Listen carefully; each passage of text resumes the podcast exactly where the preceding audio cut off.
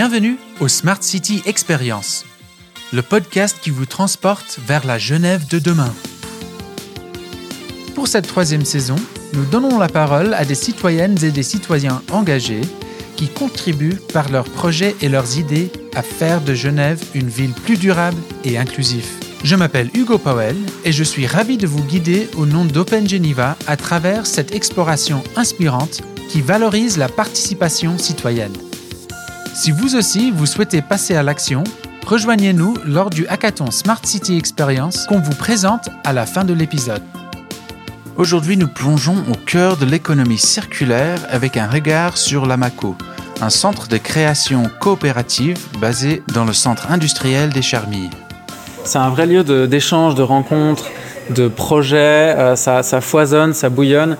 Voilà Robert Stittelmann, entrepreneur de la transition écologique et sociale, partisan de l'économie circulaire et fondateur de la Manivelle. Il emmène notre intrépide reporter sur le terrain, Julia Dallest, pour une visite guidée complète de l'AMACO. On les retrouve dans un atelier de manufacture numérique, dit Fab Lab, vif et bruyant. en fait, euh, on a un projet pour chez soi, mais on va prendre une planche chez Materium, on va peut-être la faire graver au Fab Lab ou, la découper au grand atelier, on va prendre une perceuse à la manivelle pour ensuite l'installer chez soi. Donc il y a vraiment une, logique euh, et une dynamique commune.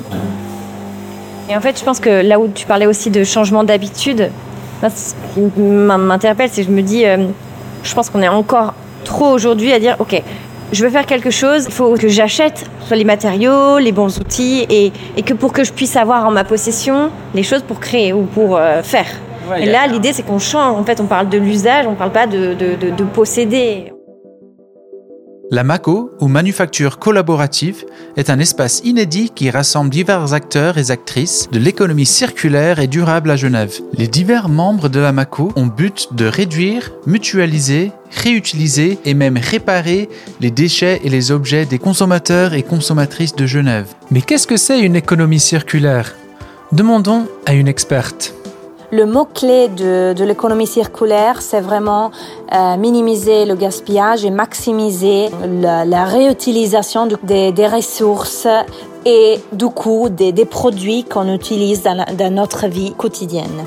Voilà Viola Ferdani, responsable du Bureau de l'énergie et du développement durable au sein du CAS et curatrice du projet Zero Waste dans la commune de Stabio au Tessin avec l'ACSI, l'Association des consommateurs suisses-italiens.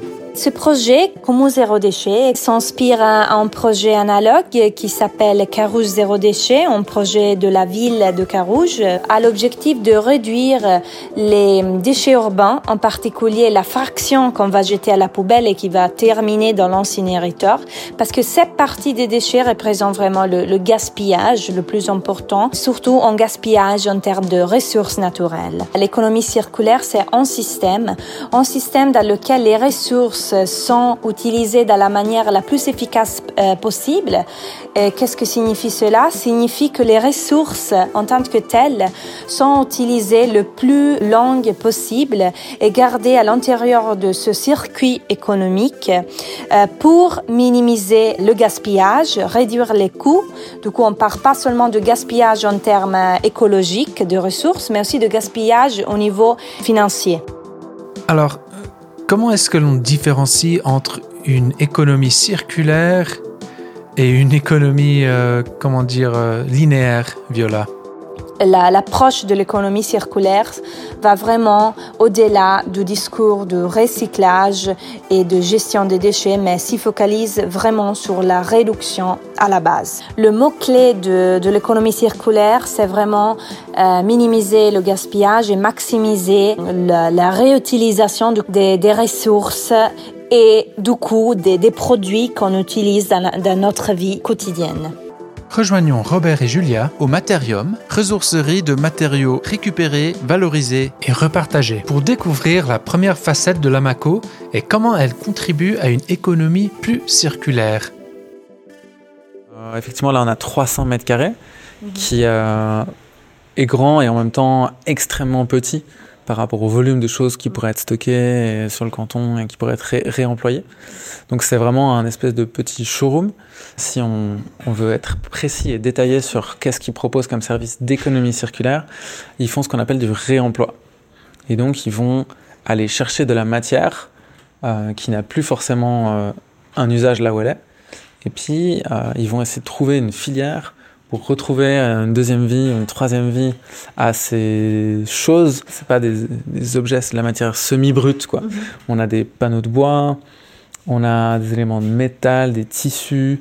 Materium s'est construit vraiment autour d'un premier constat il y a une petite dizaine d'années. C'est qu'il y avait énormément de déchets issus de tout ce qui est théâtre, exposition. Et puis, bah, y a, dans l'autre sens, il y a aussi le grand public, mais aussi des créateurs, euh, tout un public venant de, des écoles d'art qui cherchait euh, de la matière euh, pas chère pour créer des scénographies et autres. C'est vraiment le constat sur lequel Materium s'est créé. Et puis bah, petit à petit, ça s'est élargi avec il y a deux ans et l'idée de, en fait, transposer ce constat sur tout ce qui est euh, construction. Euh, quand il y a de la démolition, de la rénovation de bâtiments, ben on peut se dire, ben en fait, il y a toutes ces fenêtres qu'on peut réutiliser, il y a tous ces éléments structurels, il y a tous ces planchers, il y a tous ces sanitaires. Et donc voilà, il y a une, partie un peu plus euh, euh, scène culturelle et une partie plus construction. Selon Viola Ferdani, les déchets liés à la construction et la rénovation représentent le pourcentage le plus élevé de l'ensemble des déchets produits en Suisse au niveau fédéral. C'est un des enjeux pour Materium, c'est effectivement euh, tout un côté de sensibilisation. Ils sont mandatés notamment par le canton aussi pour aller former des architectes, former des professionnels du bâtiment, pour leur montrer des exemples, pour leur dire, mais en fait, euh, euh, ça ne demande pas forcément beaucoup plus de travail, mais c'est un travail en amont de dire, euh, euh, j'ai peut-être construit une maison, effectivement, il faut que je change mes plans. C'est-à-dire Ouais, que je fais pas sur mesure, comme tu l'as dit. Ouais. Il y a tel élément, ben, comment on fait pour construire quelque chose à partir de ce qui existe? C'est une démarche, c'est vraiment euh, posture. des habitudes à changer. Et je pense que c'est aussi un des, li- un des éléments qui, qui lie tous nos projets, c'est vraiment un changement d'habitude à prendre. Imaginez que vous entreprenez des rénovations ou des travaux de construction dans un bâtiment à Genève. Plutôt que de jeter des objets qui pourraient encore avoir de la valeur, vous avez la possibilité de faire un geste éco-responsable. Vous pouvez contacter le Materium à la Mako. Leur équipe se rendra sur place pour prendre un inventaire photographique des objets que vous avez disponibles. Ensuite, ces photos seront mises en ligne sur leur site web à la recherche d'acheteurs potentiels. Si un acheteur est trouvé, le Materium s'occupe de tout, du démontage à la livraison. Il récupère les objets pour les vendre, contribuant ainsi à réduire les déchets et à promouvoir la réutilisation dans la communauté. Mais que pensent les utilisateurs quotidiens du Materium Nous interrompons deux visiteurs pour en savoir plus. Ouais, moi je suis euh, en résidence euh, d'artiste et donc euh, pour mes installations, je regarde un petit peu ce qu'il y a ici bah, pour construire voilà, des pièces. Donc là je suis sur Genève juste pour quelques mois et donc bah, pour trouver du matériau qui peut m'inspirer, bah, je, viens ici. L'idée c'est de trouver des choses existantes qui ont des formes intéressantes. Bah, on espère que vous allez trouver euh, votre bonheur. Bonjour, c'est la même chose pour moi. J'ai en tête un travail que je veux développer, qui est un cinéma à l'aide d'une lampe de rue. Il me faut des trucs que je veux projeter. Merci beaucoup pour vos partages. C'est chouette de savoir que ça peut avoir une deuxième vie, une nouvelle vie complètement autre que son usage premier. euh. C'est ça, de- de à- c'est du speed dating de matière. Est-ce que bah, au fur et à mesure des arrivages, des besoins des gens, c'est tout le travail de Vincent et Julien, les ressourceurs.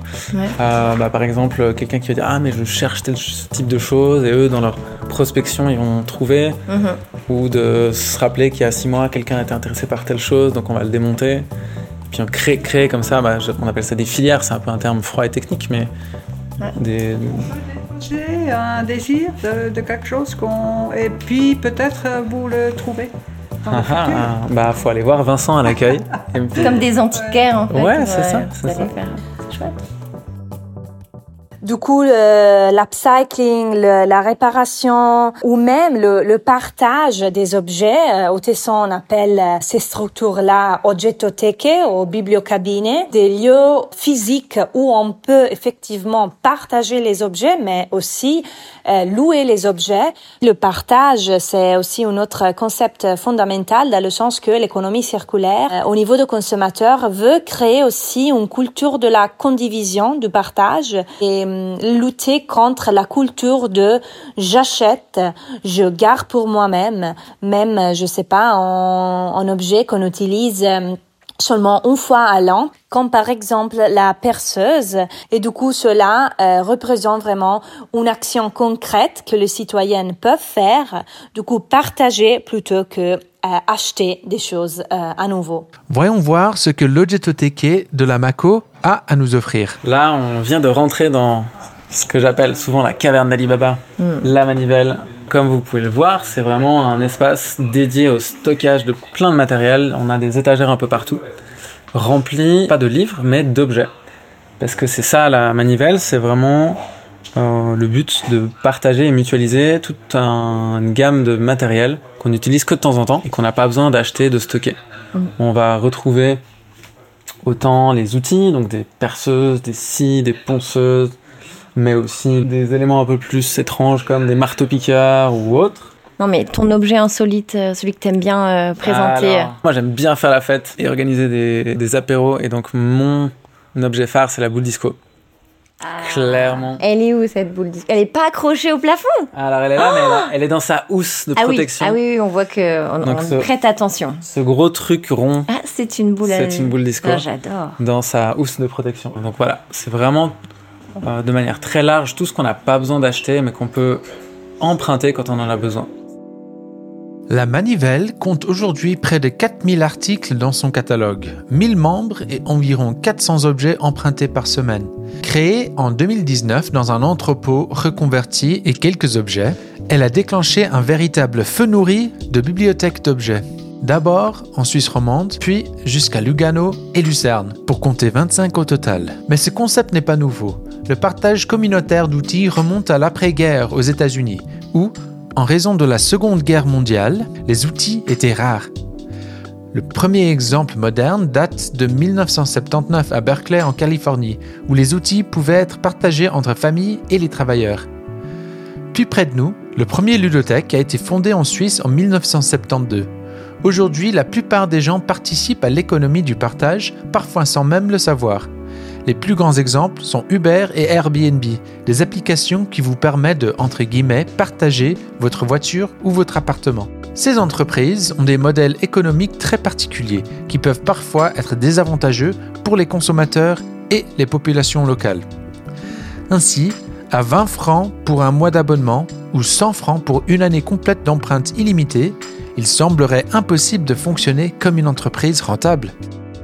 Effectivement, on ne tourne pas euh, financièrement euh, avec ça, donc on, dépend de subventions, de dons, euh, et c'est tout le- l'enjeu, le, travail depuis le début de la manivelle, de convaincre notamment les, les villes, les communes, de se dire, nous, en fait, on a cette vision de dire, bah, ça devrait être un service public, comme il y a des bibliothèques, comme il y a des maisons de quartier. Et donc, convaincre quoi, que, c'est vraiment d'utilité publique, que, que c'est autant bah, écologique, réduction de déchets, réduction de la consommation, sensibilisation à l'environnement, mais aussi tout l'aspect social. On a des personnes en formation euh, qui viennent de l'AI, de l'hospice, des jeunes qui cherchent à s'orienter, puis qui font des stages pour, euh, dans les domaines bah, logistique, admin, commerce de détail, qu'on accueille bah, dans ce cadre convivial et bienveillant. Donc voilà, c'est vraiment un, projet que nous, on voit d'utilité publique. Euh, et on espère qu'un jour, il y en aura partout, dans tous les quartiers, et que tout le monde pourra venir en, en profiter. Mais vous êtes combien pour euh, faire tourner euh, cette manivelle? Ouais. Je me vois en train de tourner la manivelle. La punchline. Jusqu'au début de l'année, on était deux. Et euh, depuis ce printemps, bah, on a reçu quelques soutiens pour justement développer le projet. Mhm. Et puis bah, offrir tout un support d'abord, parce que c'est vraiment une entreprise à part entière. C'est-à-dire qu'il bah, faut de l'admin, il faut de la com, il faut de la réparation. Donc aujourd'hui, on est 5-6 employés Wow, à temps partiel. super. Et c'est effectivement bah, tout cet ensemble de, de compétences et de, et de savoir-faire qui est au service du prêt d'objets. Et il y a un point intéressant que tu as soulevé, euh, le côté réparation. Mhm. Parce que euh, là, clairement, on est sur les objets qu'on va utiliser du coup souvent, euh, parce qu'ils vont être, on va, ils vont, être empruntés par pas mal de, personnes. Et s'ils sont abîmés, est-ce qu'il y a les compétences ici pour, euh, pour qu'ils soient réparés ou qu'est-ce qu'on en fait? Est-ce qu'après on, on, les jette? Est-ce qu'on décide de les réutiliser autrement? Est-ce que c'est un, un, pan de votre projet qui est, qui est développé ou, mhm. ou qui est en projet? Alors, justement, on a eu la chance d'avoir notamment des, bénévoles réparateurs aussi euh, depuis le début du projet, mais euh, d'avoir fait le choix aussi de professionnaliser cette partie-là. C'est souvent des discussions difficiles économiques parce que des fois, pour réparer un objet, ben, en temps de travail, etc., ouais, ça, ça, coûte entre guillemets peut-être 200 francs alors qu'on peut le racheter pour 100 francs. Et donc, c'est au quotidien, ben, on, des choix et c'est aussi pour ça qu'on, grâce aux subventions, on achète du matériel de meilleure qualité, neuf, un peu plus réparable, autant que possible. Mais euh, tous les objets qui existent déjà, qui sont chez les gens, bah, il faut euh, quand même les utiliser jusqu'au bout aussi. Et, euh, ils, sont pas, ils sont là, ils sont fonctionnels. Ouais. Cette fois, c'est la fête, au bout la facette. Allez. Ah, oh, attention, un bout la facette, c'est précieux. Hein. On sait que c'est l'objet fétiche là. Hein. Quelqu'un a osé la réserver?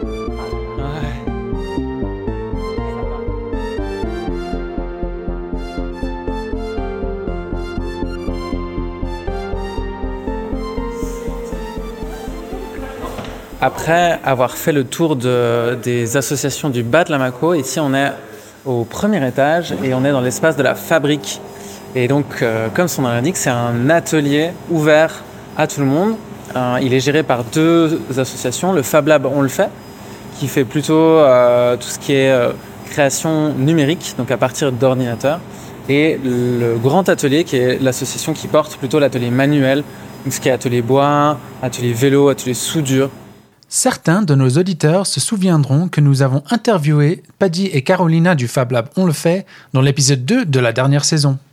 Et donc euh, pour ce qui est du Fab Lab, on voit, euh, d'ailleurs là c'est la machine qui fonctionne en ce moment, la découpe laser, euh, qui peut autant découper du métal que du plexi que du bois.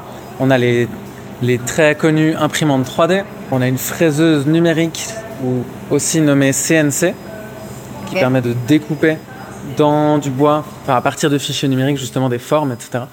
Donc voilà, il y a vraiment cet espace qui est euh, à disposition des gens pour venir bah, réaliser des projets. Donc c'est vraiment ce que la fabrique offre, c'est de dire bah, vous avez une idée, vous avez un projet, vous pouvez venir ici, il y a des machines, mhm. il y a de l'espace pour faire du bruit et de la poussière, et il y a des compétences. Pour nous aider à faire. Exactement. Parce que là, ça donne super envie de ce qu'ils font, mais moi, je ne pas, je saurais pas comment faire. Les Fab Labs, ou laboratoires de fabrication, sont nés d'une vision révolutionnaire. L'idée a pris racine au début des années 2000 lorsque le professeur Neil Gershenfeld du MIT à Boston aux États-Unis a imaginé un lieu où chacun, quel que soit son âge, son niveau de compétence ou ses ressources, pourrait accéder à des outils de fabrication numérique pour donner vie à ses idées. En 2001, le premier Fab Lab a été créé au MIT, jetant ainsi les bases de ce mouvement mondial. L'objectif était de démocratiser la fabrication, de rendre accessible la technologie de pointe à toutes et à tous, et de favoriser l'innovation collaborative.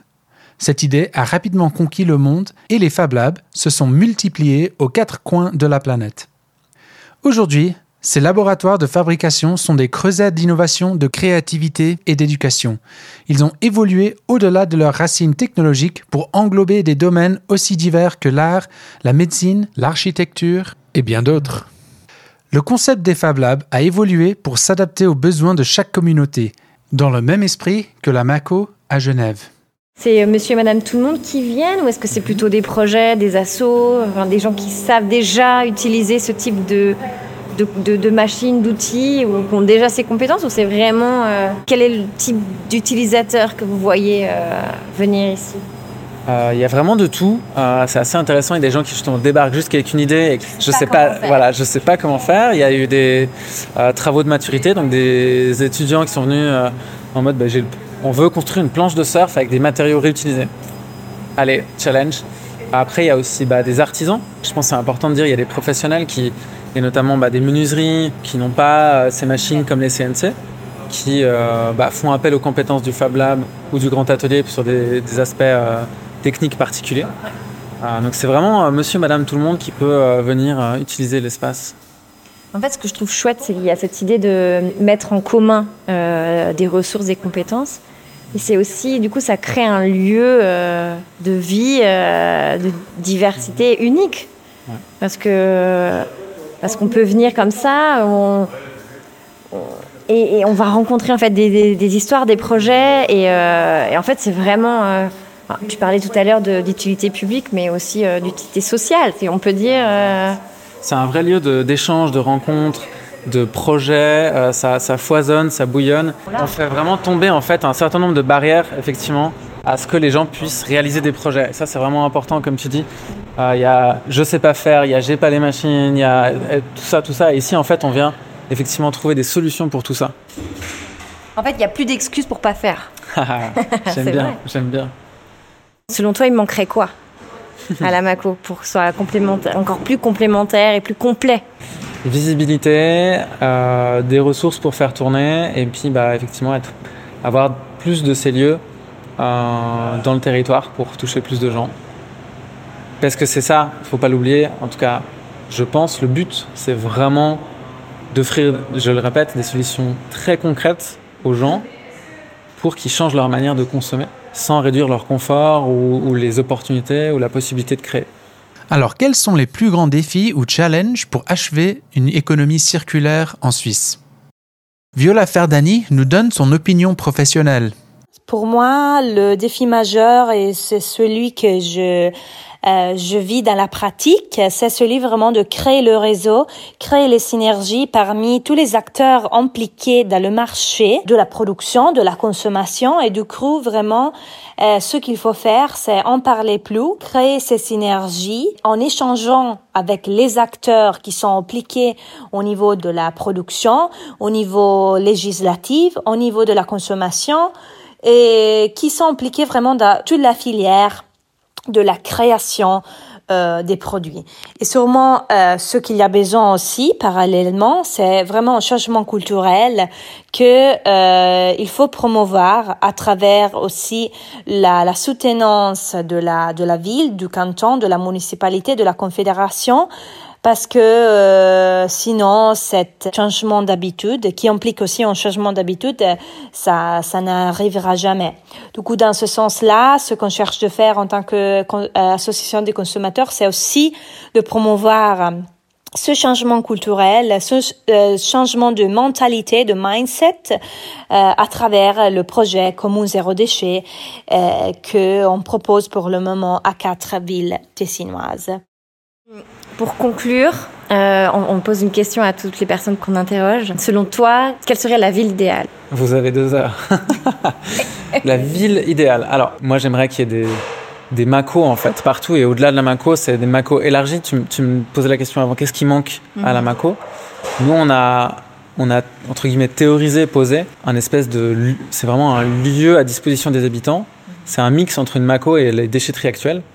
Savoir que, allez, on fait un focus sur l'économie circulaire. Aujourd'hui, en Suisse, c'est concentré sur le recyclage, qui est la pire des choses qu'on peut faire. C'est-à-dire qu'on broie la matière, on perd la structure. L'idée, c'est de créer euh, tout ce processus où, en fait, on va, quelqu'un n'a plus besoin de son objet, euh, il l'amène dans une Mako euh, V2, et puis, bah, il y a un, un magasin gratuit ou un free shop en anglais, on, on pose une bouilloire, on n'a plus besoin, quelqu'un d'autre la prend. Et donc, on- ça permet de continuer à circuler, faire circuler les objets tant qu'ils sont en, en usage. Ensuite, bah, il y, a des bi- il y a des manivelles, il y a des bibliothèques d'objets, on prête les objets. Si on peut plus prêter les objets, bah, il y a que faire matériel, du réemploi. On va ré- réutiliser au maximum les planches, on va démonter des, des morceaux de pieds, de table pour les remettre ailleurs. Et puis, dans le dernier des cas, bah, il y a des ateliers comme ici, on va réparer des objets, on va les transformer. Et puis, si vraiment euh, les objets qu'on n'en a plus l'usage passent tous ces filtres, eh ben là, on les recycle. Ouais. Si j'avais un- une vision pour la ville de demain, c'est de se dire, bah, dans tous les quartiers, il y a ces lieux ouverts à tous les habitants, gratuits, où en fait, on va expérimenter qu'est-ce qu'on fait de nos objets, qu'est-ce qu'on fait de la matière. Et puis on va offrir ces services qui permettent de faire vivre au maximum les objets et la matière en impliquant les gens. C'est-à-dire comme euh, là on a ces ateliers ouverts, on va dire bah, venez, venez apprendre à faire, venez apprendre à transformer, venez apprendre à réaliser des choses. Merci beaucoup pour euh, cette visite. euh, c'est hyper inspirant. J'espère Et surtout, bah, venez, venez nous voir, venez expérimenter, faites, euh, faites le pas de, de- d'oser venir euh, changer vos manières de faire.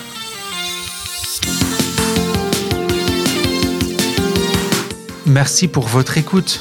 Dans le prochain épisode, nous ferons la découverte du Forum citoyen, une initiative de participation citoyenne où s'épanouissent les réflexions et les délibérations citoyennes pour éclairer l'avenir politique et social de notre canton. Notez dans vos agendas.